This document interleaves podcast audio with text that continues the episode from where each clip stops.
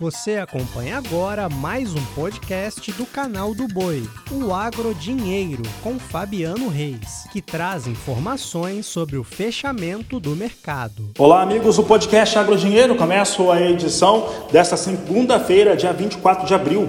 E olha, hoje nós trazemos os números das exportações parciais do mês de abril e tem aqui um volume muito interessante de soja com uma média diária de 802.400 toneladas. Com isso, o Brasil, ou as trades que operam no Brasil, melhor dizer, totalizam 10 milhões e 400 mil toneladas enviadas ao exterior no acumulado do mês. Em abril do ano passado, o país havia embarcado 11 milhões 470 mil toneladas. Mais um dia complicado hoje para a soja em Chicago. Soja que teve até alguns momentos hoje que operou em alta, acabou fechando em queda forte. É o caso do mês de maio, posição que fechou negociada a 14 dólares, 64 centos mais 4 bushel, com queda de 1,28%. Julho, 14 dólares 35 centos mais 2 o bushel, com recuo de 0,95%.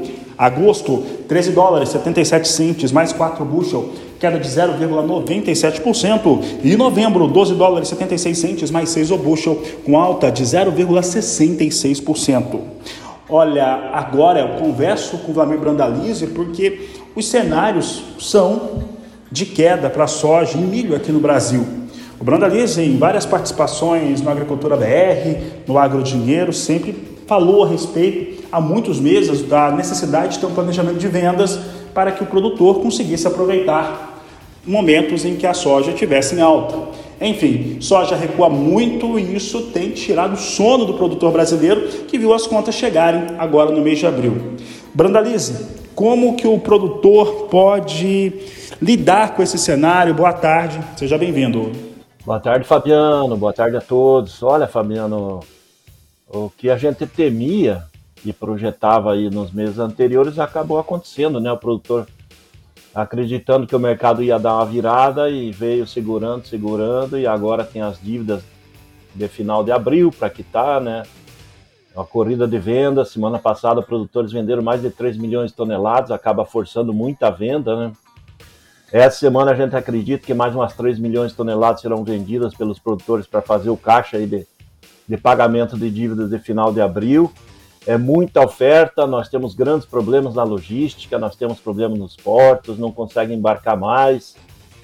Esse é o fator que agora está pesando, né? E nós vamos demorar muitas semanas ainda para dar fluxo aí, eh, Fabiano, nos portos, para dar condição de a gente sair de prêmio negativo para prêmio positivo, né? Esse atraso na comercialização é um peso muito forte, né? E o atraso dos embarques, né? Nós começamos a embarcar efetivamente em março, né? Fevereiro foi fraco, janeiro foi fraco. Houve atraso no início da colheita, agora a colheita está avançada já para a reta final e acumulando muita oferta, então é um peso bastante complicado na mão do produtor e, e não tem muita alternativa nesse momento aí, Fabiano. Está nesse rumo mesmo. Bruno Alice, você que tem andado aí pelas áreas de produção do Brasil, principalmente no Mato Grosso, que é o maior produtor de grãos do país, eu até costumo falar que individualmente é o maior produtor de soja do mundo, o estado do Mato Grosso. Como é que o produtor do estado mato-grossense ele tem lidado com algumas questões que são relacionadas aos custos de armazenagem, custos logísticos. Ele tem conseguido administrar este cenário também pensando na entrada de uma colheita grande de milho também? Olha, produtor no Mato Grosso, eu participei de todas as grandes feiras no Mato Grosso, né? A última encerrou agora no sábado, aí no, lá em Sinop. E, então, o produtor está muito assustado. É, carregou muito o grão também para frente, para negociar para frente, mas o Mato Grosso ele está mais adiantado perante os demais estados. No Mato Grosso hoje já tem uns 60% da soja negociada, mas mesmo assim ainda existem uns 20 milhões de toneladas de soja parado lá. E agora está essa situação da chegada da safrinha, né? Tá chovendo bem, chovia no sábado, ali em maior parte das regiões produtoras, tá com chuvas para essa semana. É uma super safrinha, as apostas são de 50 milhões de toneladas ou mais só de milho ali no Mato Grosso. Então isso vai pesar também nas próximas semanas, quando começar a colheita lá no final agora de maio, mais começo de junho, que, que vamos ter colheita. O mês de junho vai ser um mês de muita colheita de milho. E isso vai acumular também junto com essa soja que está parada ainda, né? O produtor ainda está acreditando que o mercado melhore um pouco, mas as vendas são bem pontuais. E isso acaba trazendo mais pressão para mercado mais calmo à frente, né? Quanto mais deixar para negociar para o futuro, mais oferta vai ter lá na frente, no meio do ano, e atrapalhar a retomada das cotações, né? Isso é um, gargalo difícil para o produtor administrar. Nós fizemos as contas aqui, Fabiano, só para te dar um dado aqui do escritório.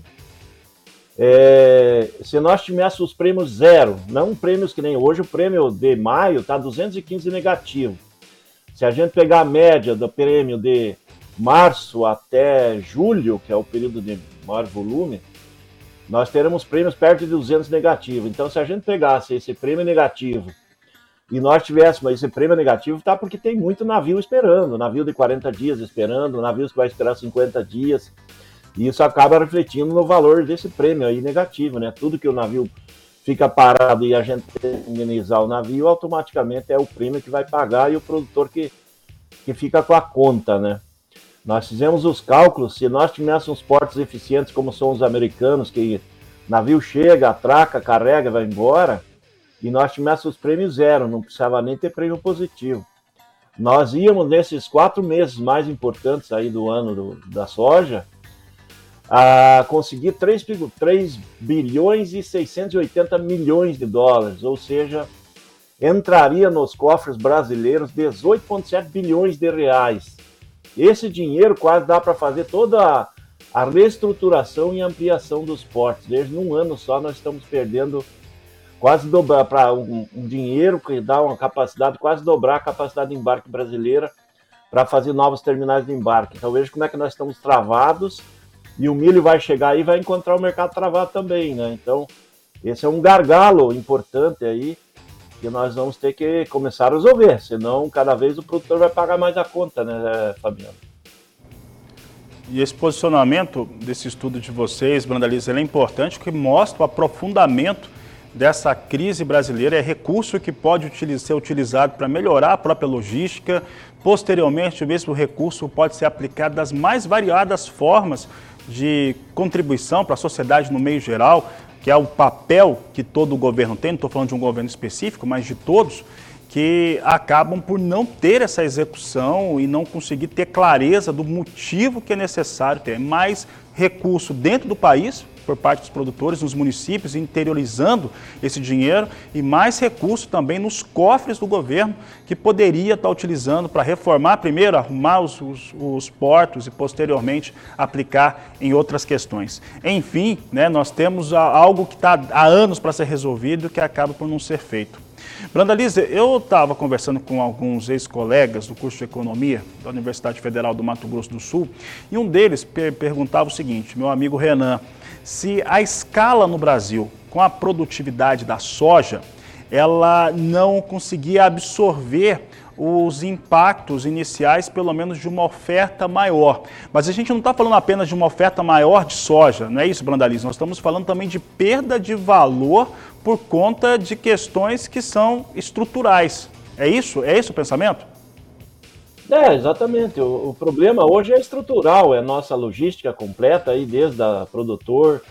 E aí a gente tem que abordar que a questão da armazenagem também, né? Se nós tivéssemos armazéns suficientes para segurar a safra por mais tempo é, num armazém de, de qualidade, para não perder qualidade de grão, e recebesse uma safra de milho com armazéns também estruturados, certamente nós teríamos mais condições de de, de distribuir esses embarques por um, um período mais longo, né?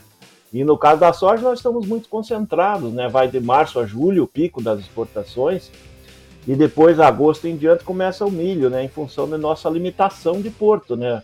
Hoje dá para dizer que nós temos uma limitação perto de 18 milhões de toneladas por mês. E esse mês de abril, que termina a semana, só na soja nós teríamos que estar exportando perto de 20 milhões de toneladas para começar a desafogar e as indicações da ANEC que nós vamos exportar 15, 15,200. Então vai ficar um volume grande para exportar em maio, que era para ter exportado agora em abril, ou que era para ter exportado em março, Os navios ficam parados, ficam esperando. E o navio hoje ele custa de 30 a 50 mil dólares por dia quando ele fica parado. E a maioria está ficando de 30, 40, até 50 dias parados. Então é muito dinheiro que tem que indenizar o navio que sai dos cofres do produtor no interior, que nem você citou.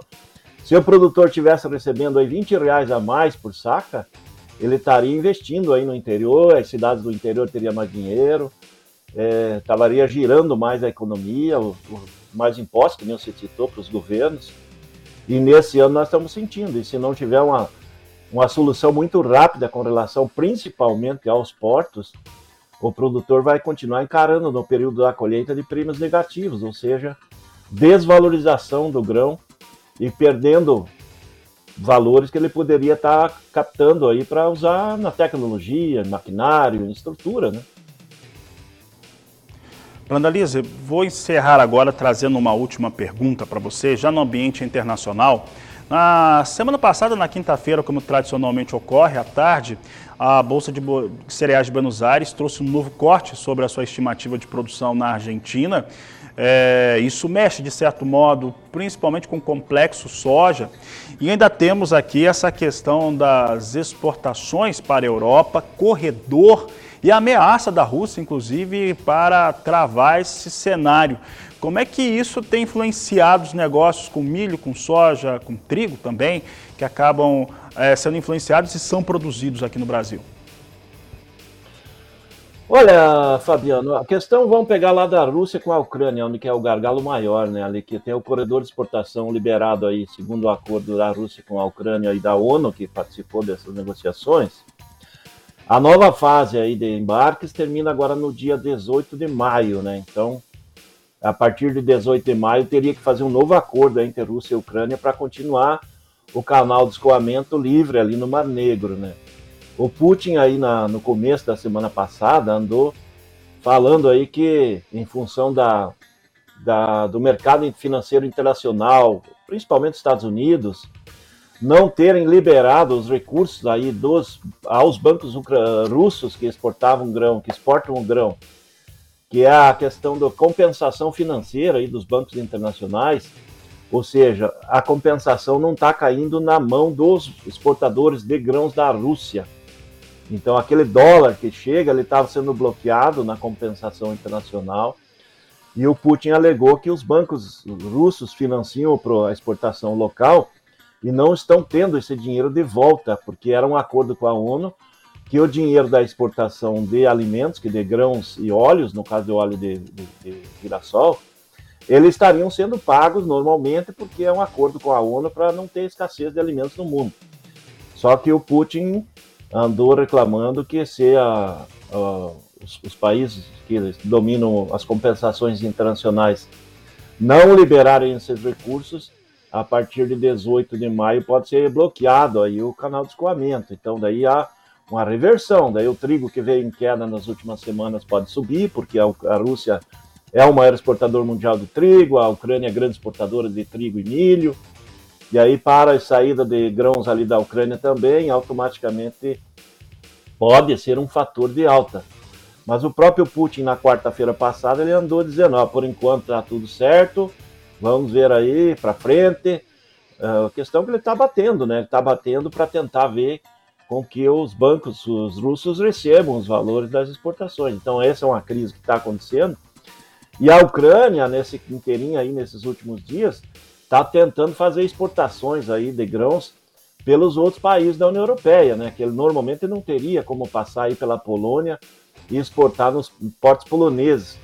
Mas a própria Rússia está colocando isso aí porque o, o, porto polonês que sai no Mar Negro, ele também só fica ali sobre a fiscalização da, da, da, da, da Força Naval Russa. Então, os russos podem colocar minas em qualquer lugar lá porque eles dominam o Mar Negro. Então, isso pode ser um fator lá no meio de maio, quando está vencendo, dia 18 de maio, essa programação.